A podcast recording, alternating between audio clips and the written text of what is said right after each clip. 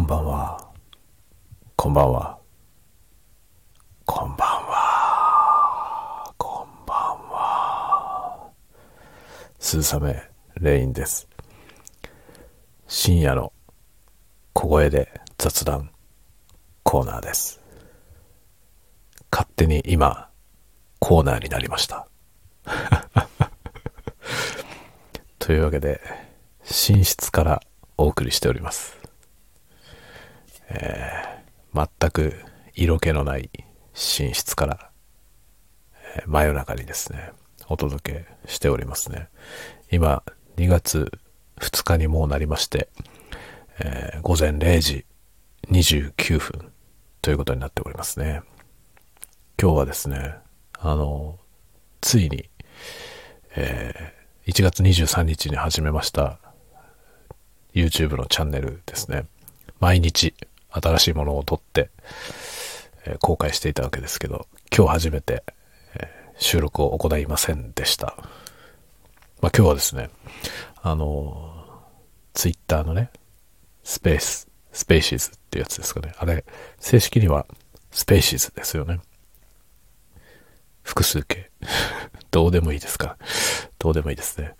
そのね、スペースで、あの、ちょっとお話をですね、1時間半ぐらいお話をしておりました。で、まあ、それがあることもあって、今日は、えー YouTube の方はですね、やらずに、えーという感じであります。まあ、本当はね、あの、もう日曜日の段階で、一旦毎日更新はストップしようと思っていたんですね。今日はね、ちょっとお酒飲みながら話すね。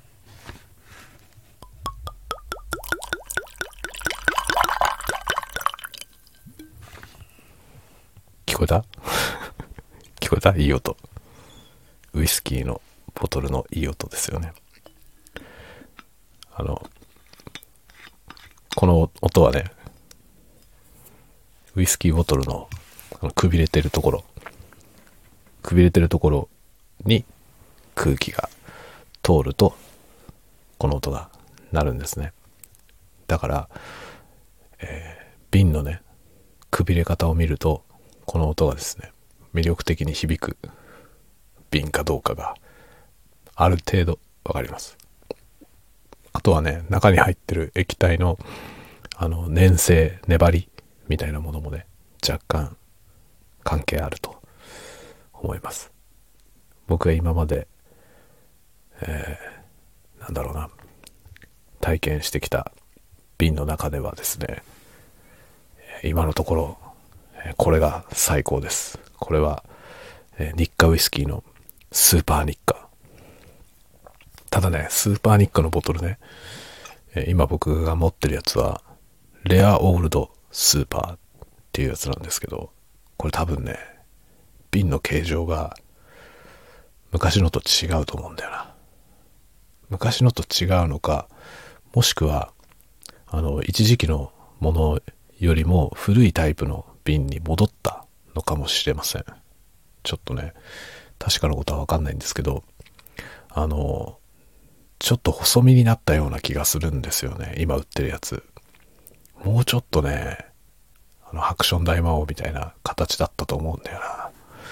これね、くびれが何しろね、大きいほど、まあ、急、急激にくびれてるほど、あの、今のね、このウイスキー注ぐ音は、まあ、いい音が響く、ですよね。まあね、今のところ僕はこのスーパーニッカのボトルが一番いいと思っています。このボトルもいいよっていうのなんかあったら、ぜひ教えてください。あの、早速ね、ASMR の動画にして、教えてもらったボトルで、えー録音してね、とかやってみたいと思ってます。最近ね、最近知ったのは、あの、えー小さい瓶、あの、お尻のポケットに入れるようなね、180ml とか、それぐらいの、あの小さい瓶が、とってもいい音がするっていうのが分かりまして、えーその動画もですね、YouTube に上げてあるので、ぜひ見てみてください。何の話だっけ？あお酒飲みながらなんか喋ろうかなっていう話で。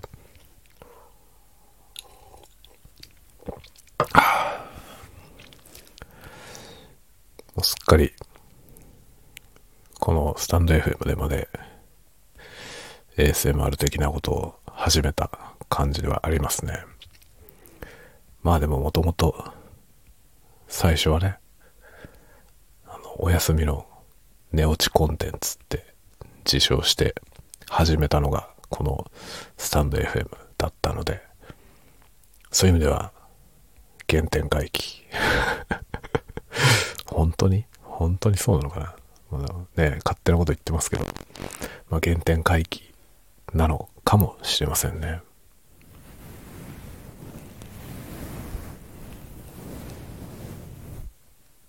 気持ちいいでしょ？気持ちいいですか？どうですか？なんだろう、この、最近ね、まあ、音、音に興味がありますね、とっても。ASMR ってね、決して音だけのコンテンツではないんですけど、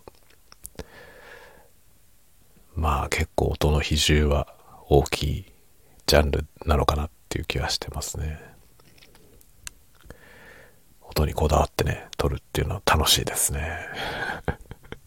この間もこんな話したよね。あの、必ずしもね、いわゆる、え、いい音っていうのがいいわけではないっていう話をちょっとしたと思いますが。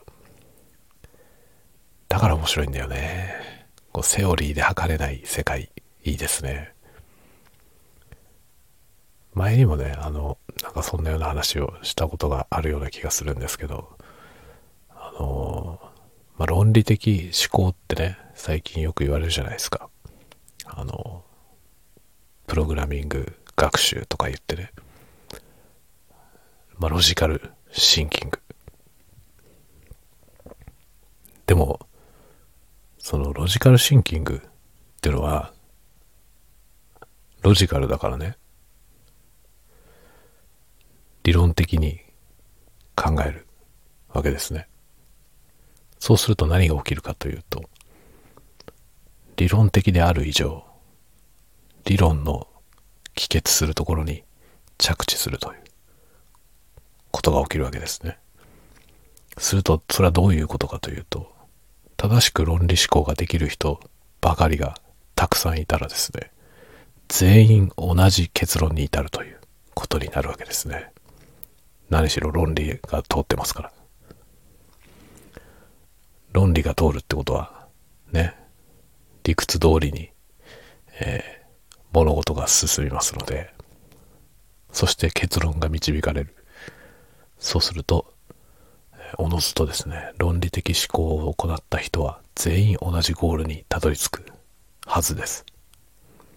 そうならない場合は、論理的にできてない。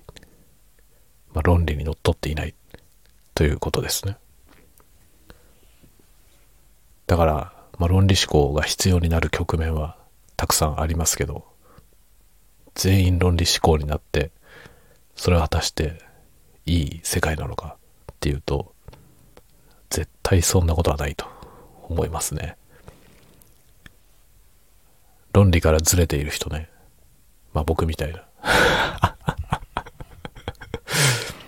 ずれてる人はね、いた方がいいですよ。絶対面白いと思うよ、その方が。みんな同じ結論だったらつまんないよね。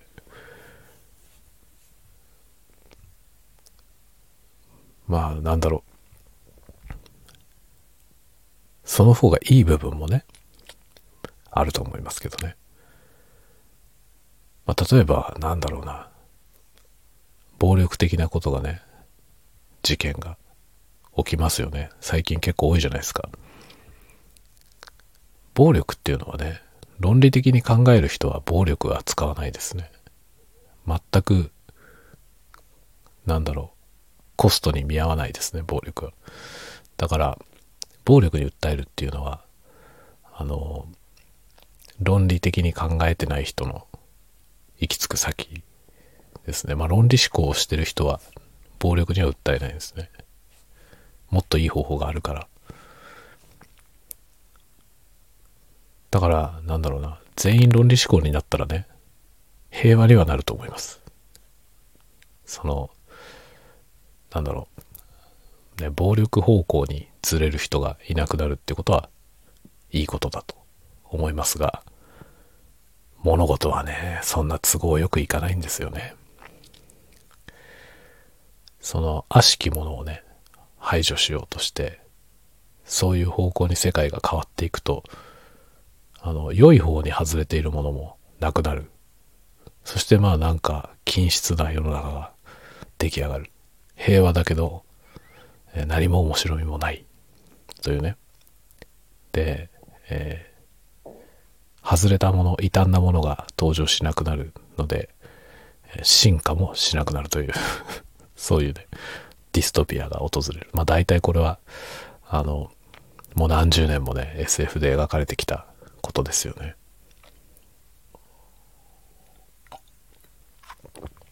ああスーパーニッカはね、美味しいよ。音もいいけどね。このボトルの音がいいから買ったんだけどね。あの味もいいですよ。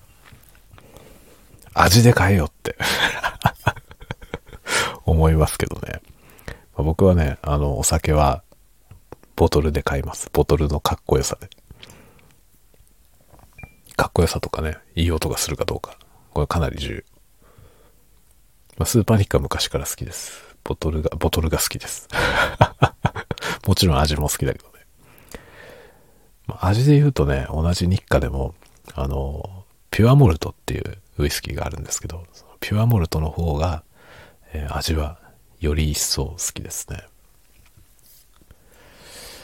いやウイスキーを飲みながらね、今、ベッドの上に座って、えー、このね、まあ、オーディオレコーダーみたいなやつを手に持って、それをオーディオインターフェースとして iPhone につないでね、喋っています。だから、ステレオだよ。ステレオ。バイノーラル、バイノーラル、バイノーラル、バイノーラル、バイノーラル。インチキなバイノーラルです。でもね、あの、これを、すでにこれはね、インチキなバイノーラルだけど、これインチキじゃなくて、こういうのをバイノーラルって、えどうやら言ってますね。ASMR の世界では。だからインチキじゃないのかもしれない、これ。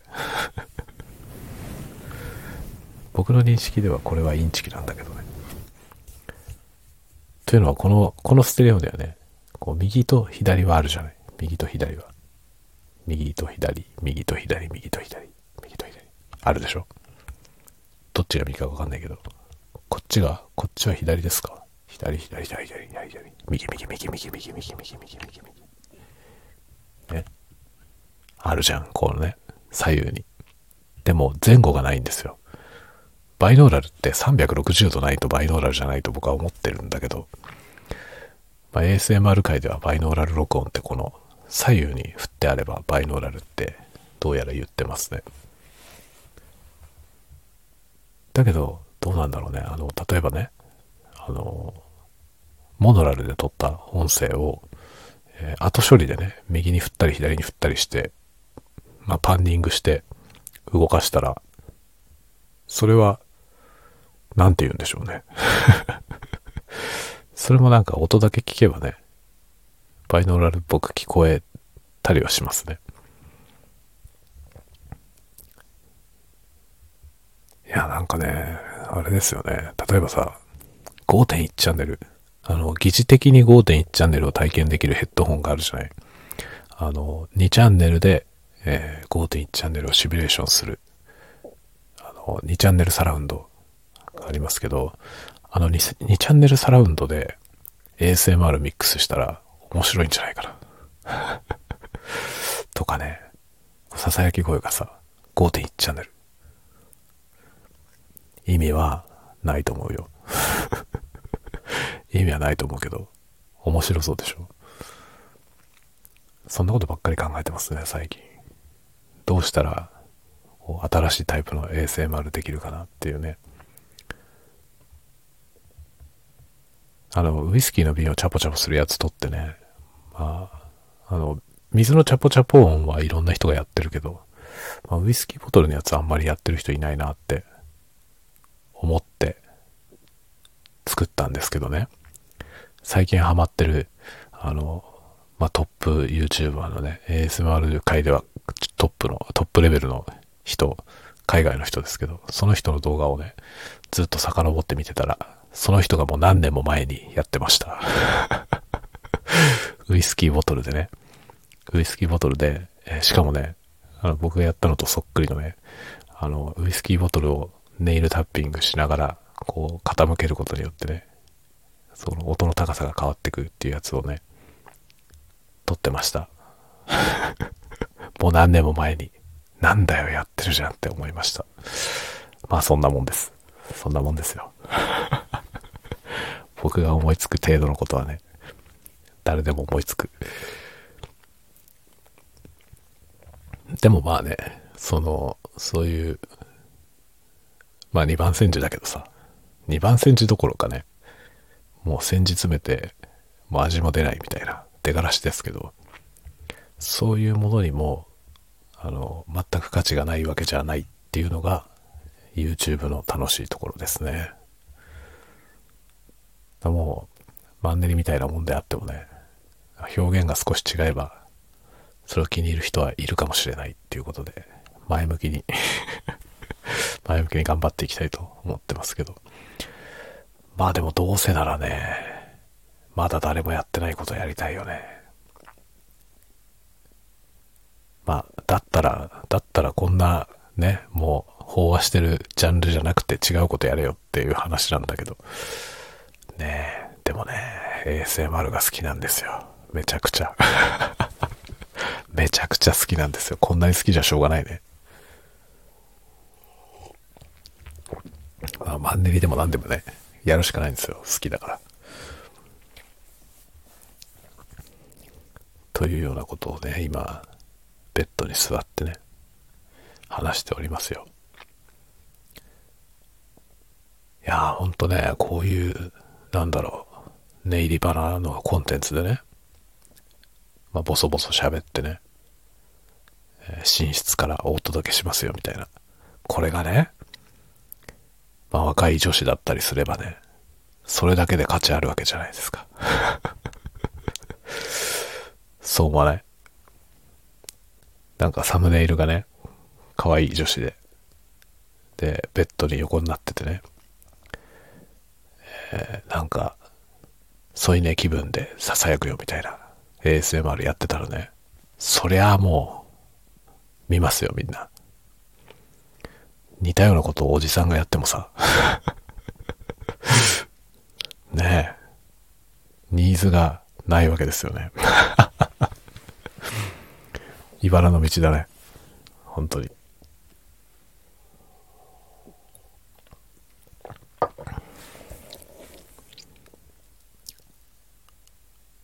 でもね、ASMR の世界ってね、男性の ASM アーティストっていうのもいて、で、まあ、あの、イケメンがね、甘い声で支えてるやつも多いんですよ。で、そういうのはやっぱり若い女の子とかに人気があるんですけど、おじさんもね、意外といるんですよね。おじさんの ASM アーティストもね。いて、で、まあ特に海外の人なんかはね、かなり人気のある人もいて、ニーズはあるはず。あるはずです。ねおじさんのささやきにも何らかのニーズがあるあるといいね。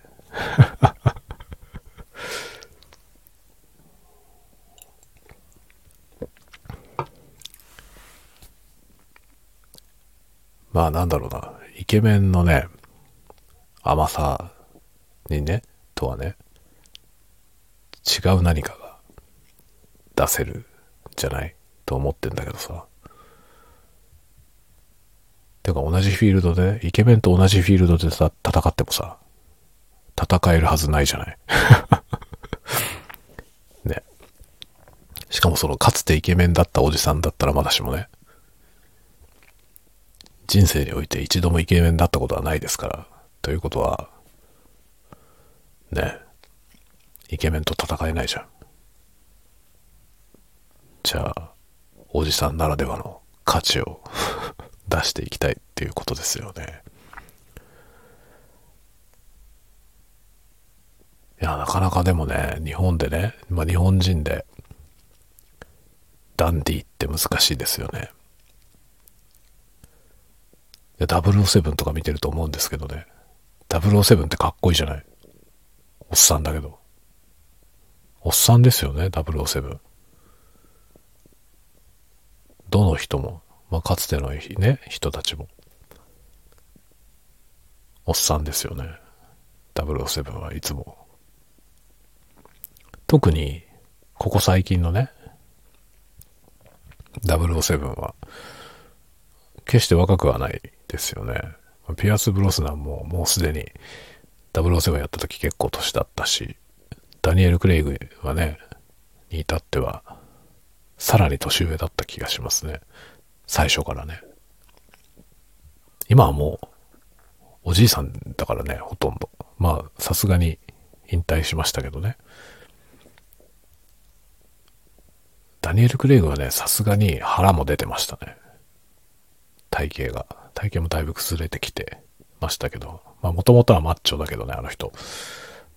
最近は腹が出てさすがに腹も出てきてましたけど。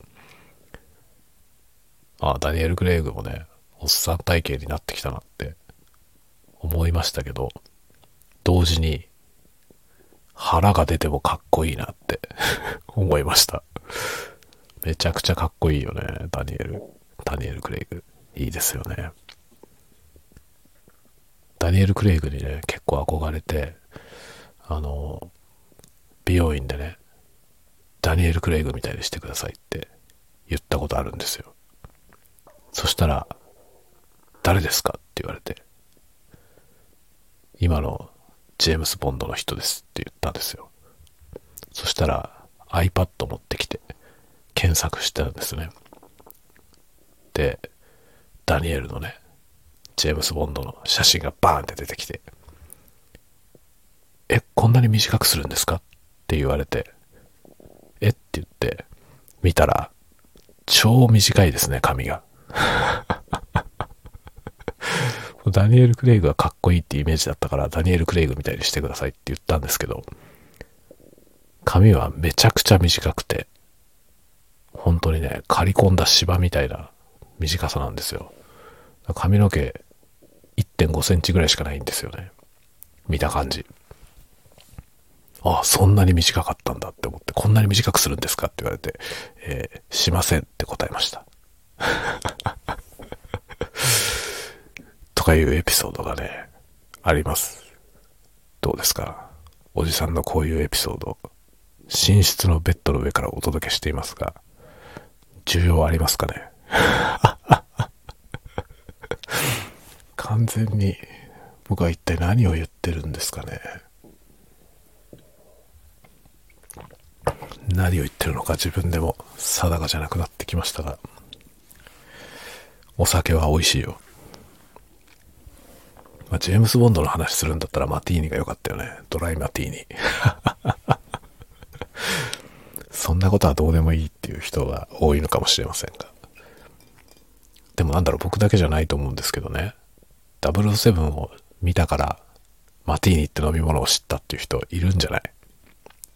いませんかね？あとあの、なんだろう？あの、シルエットがね、完全に三角のカクテルグラスあるじゃない？あれにさ、こう、ドライマティーニをね、入れて、そこに、オリーブの実かなんかをね、ヒュッと添えるじゃない？ああいうスタイルの何か 何かっていうのがさ、もう合意さえないわけですけど、ああいうスタイルの何かっていうものをね、007で知った。あと、なんだろう、蝶ネクタイ。タキシード着て蝶ネクタイ。塩ビ服ね。塩ビ服って、ツバメの尾っぽの服ですよ。ふざけた名前ですよね。なんでそんな日本語にしたんですか？タキシード。塩ビ服。ね、確かに塩ビ、塩ビだよね。後ろ、こう、なんていうの？あの、うさちゃんりんごみたいに切れ込んでるじゃん。それを、それをして塩ビ服と呼んだんですよ。うまいこと言うなと思うと同時に、ダサくない？ても思いますよね。なんで塩ビ服って名前したんだろうね。そのタキシードですよ。タキシードに蝶ネクタイ。日本人がやったらギャグになっちゃいますよね。そのタキシードに蝶ネクタイでね、その、あのカクテルグラス、三角のやつ、あれを持ってね、マーティーニを飲むみたいな。かそういうのが似合う大人になりたいですよね。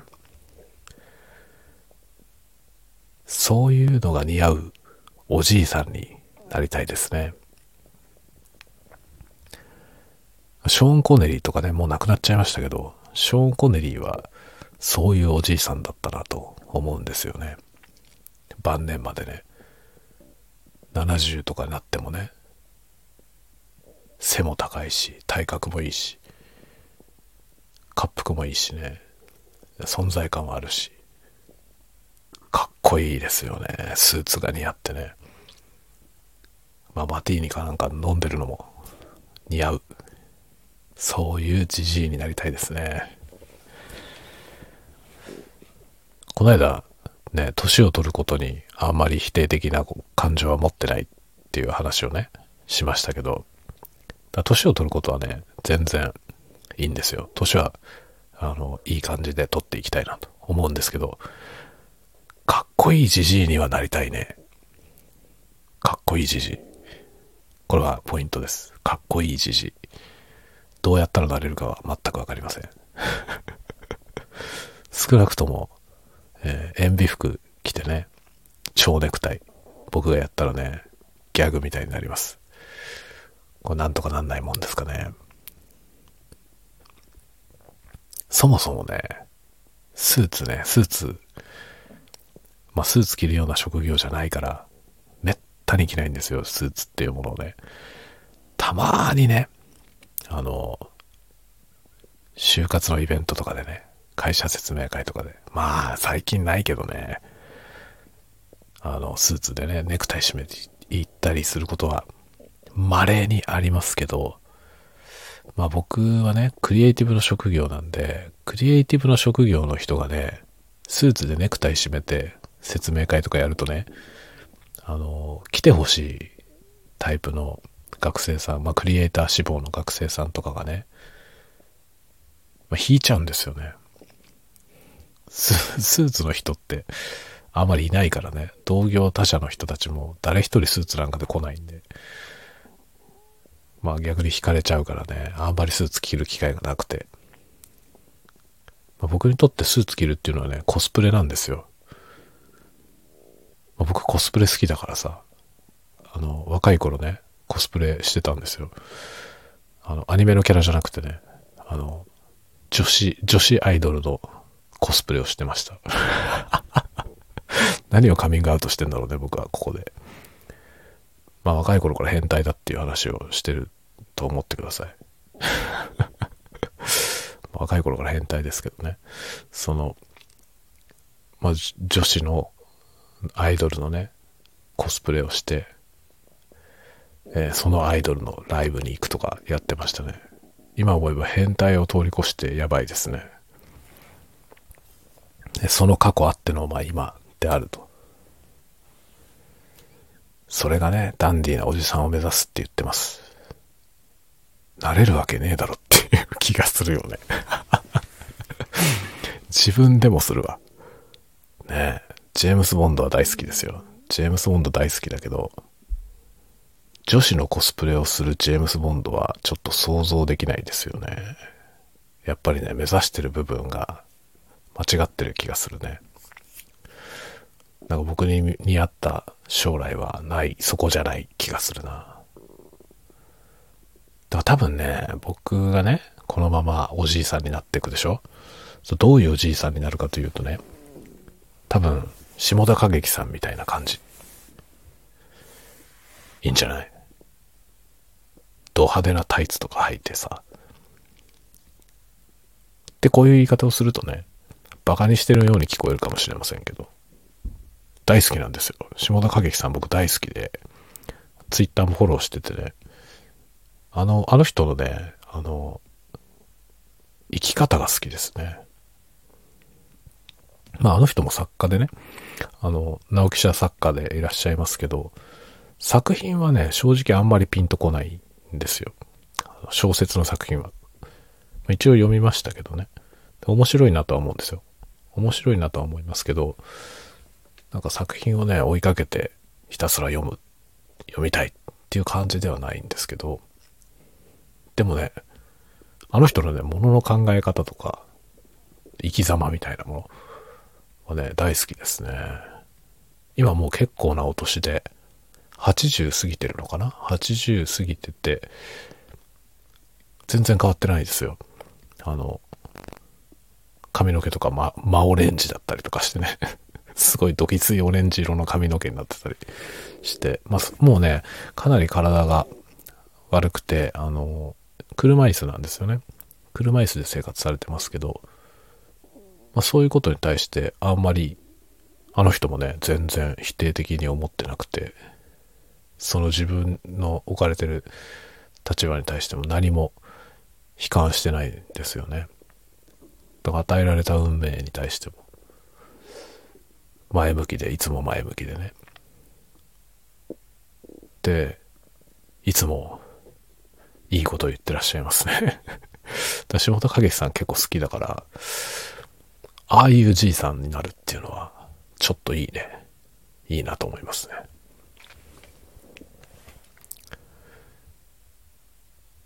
なんか、ねえ、本当は、ジェームス・ボンド。ジェームス・ボンドみたいな、おっさんでありたいけどね。でもまあ、ジェームス・ボンドと下田歌劇は、方向はだいぶ違いますけど、かっこいいという意味では、同じようにかっこいい気がする。うん、しますね。そういう大人がいいかな。大人というかね、おじいさん。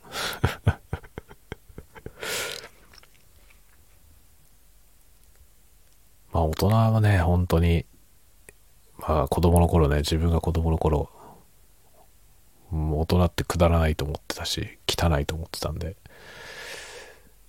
大人になるのがすごく嫌でしたけど、自分が大人になってみると、そういう自分が嫌いだったタイプの大人にはならずに済んだと思っているので、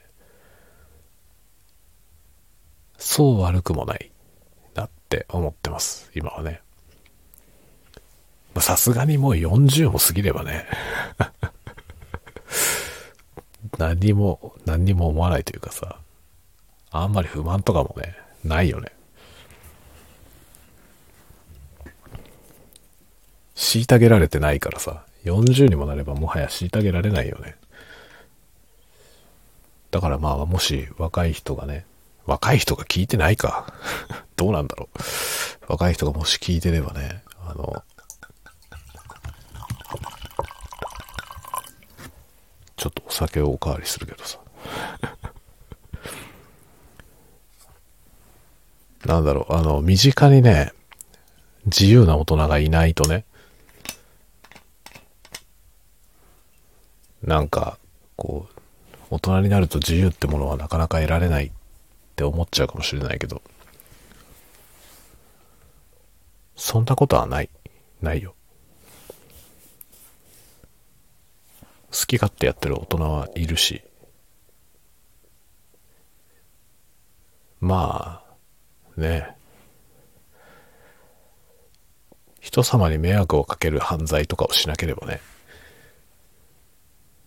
割と世の中は自由なんじゃない？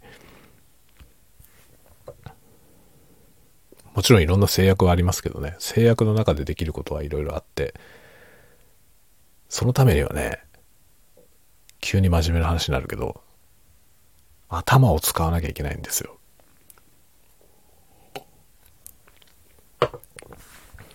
だからまあ僕は学歴がないけどね、学歴はないんですよ。あの、高校を卒業してすぐ、まあ、なんだろう、音楽の専門学校みたいなとこ行ってね、バンドマンになったから。まあだから学歴はないし、学もないですけど。でもね、頭はね、悪くないと思ってるんですよ、自分で。まあ頭のいい人ではないよ。頭のいい人ではないと思う、僕はね。だけど、あの、頭悪くはないと思ってます。それはね、あの、いろいろな局面でね、ちゃんと真面目に頭を使ってきたから。これは結構ね、あの、一番僕が若い人に伝えたいことかもしれない。頭を使えってことです。だから今ね、自分に子供がいて、子供にもね、毎日言ってる。頭を使えって言ってます。だからこう、何かをやれって言われて、やれって言われたからやるっていうね、その思考停止の状態、それが一番ダメっていうことを子供たちにはね、伝えてますね。これは若い人には本当に伝えたい。僕、専門学校でね、先生をやってたことがあって、19、20歳ぐらいの人と接することがあったんですけど、そこでもね、いつも言ってました。言われたからやるじゃなくて、頭で考えろっていうね、自分の頭で考えろっていうことをずっと言ってた。それがね、多分一番大事なことだし、それができていれば、多くのことはね、どうにかなるんですよ。自分の頭で考える習慣があれば、それは本当にお勧めしたい。というかね、必須だと思うよ。あの、自分の頭で考える。だから、言われた通りにしなきゃいけない局面ってあるじゃない。僕にさえあるんですよ。40いくつもなるけど、僕でさえね、何でも自分の決断でできるわけじゃないんですね。いろんな要請があって、従わなきゃいけないってことはいっぱいあるんだけど、それ仕方なく従うっていう時ではあってもね、それに従うという結論を自分で出したっていう、自分でいろいろ考えて出した。他に道がないからという理由であったとしてもね、本当に他の道はないのか考えて、その結果として導いた結論であるっていう、そういうことをね、常に意識してます。それはおすすめ。多分それをずっと習慣にしていけばね、そんな頭悪いことにならないし、あの、なんだろうな、あんまりバカを見ることもなくなると思う。騙されないだろうしね。ほんとね、頭悪いとね、騙されるし利用されちゃう。で、そのね、ここで言ってる頭の良し悪しっていうのは、あの、勉強ができるできないとは違うんですよ。そうじゃなくて、自分の頭で物考えられるかどうかっていうことですね。物を考えられるってことはとっても重要だから、だって人間はね、考える足であるって言うじゃない。考えなかったらただの足ですよ。草だよ、草。考えなければ草であるっていうことを言ってんだよ。あの、人間は考える足であるって言葉をね。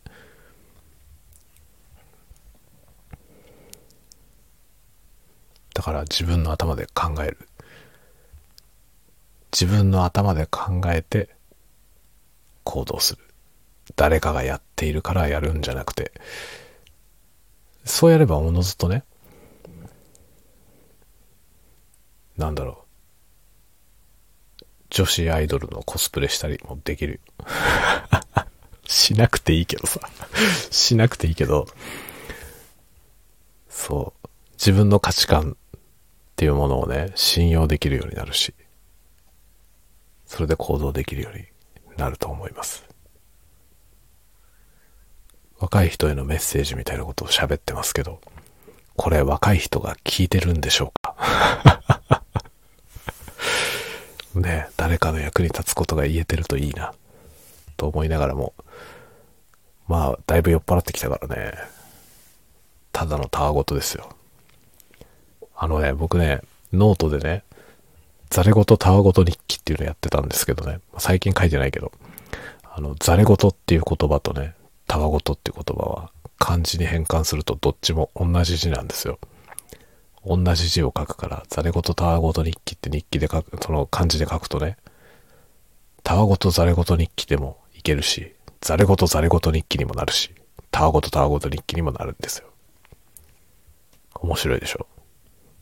どうだっていいでしょ？このね、どうだっていいことをね、さも何か意味があるかのように言うとかね、えーあるいは文章に書くということがね、面白くない？僕はそこが面白いと思うの。意味のないことをやることにね、面白さを感じるんです。だからそんなことして何の意味があるのって、言わせたら勝ちだよ。よくぞ聞いてくれた。意味なんかねえよっていう、そういうことなんだよね。はい、というわけで、僕は一体何を喋ってんだろうな。だいぶ酔っ払ってきたね。だいぶ酔っ払ってきたから、なんか意味のわかんないこと言ってると思うけど、えーちょっとさすがにこれはあれかな。編集した方がいいかもしれないね。わけわかんないからね。何言ってるかわけわかんないんで。ろれつも回んなくなってきたし、えー終わろうかなと思います。皆さん、いい夢をご覧ください。おやすみなさい。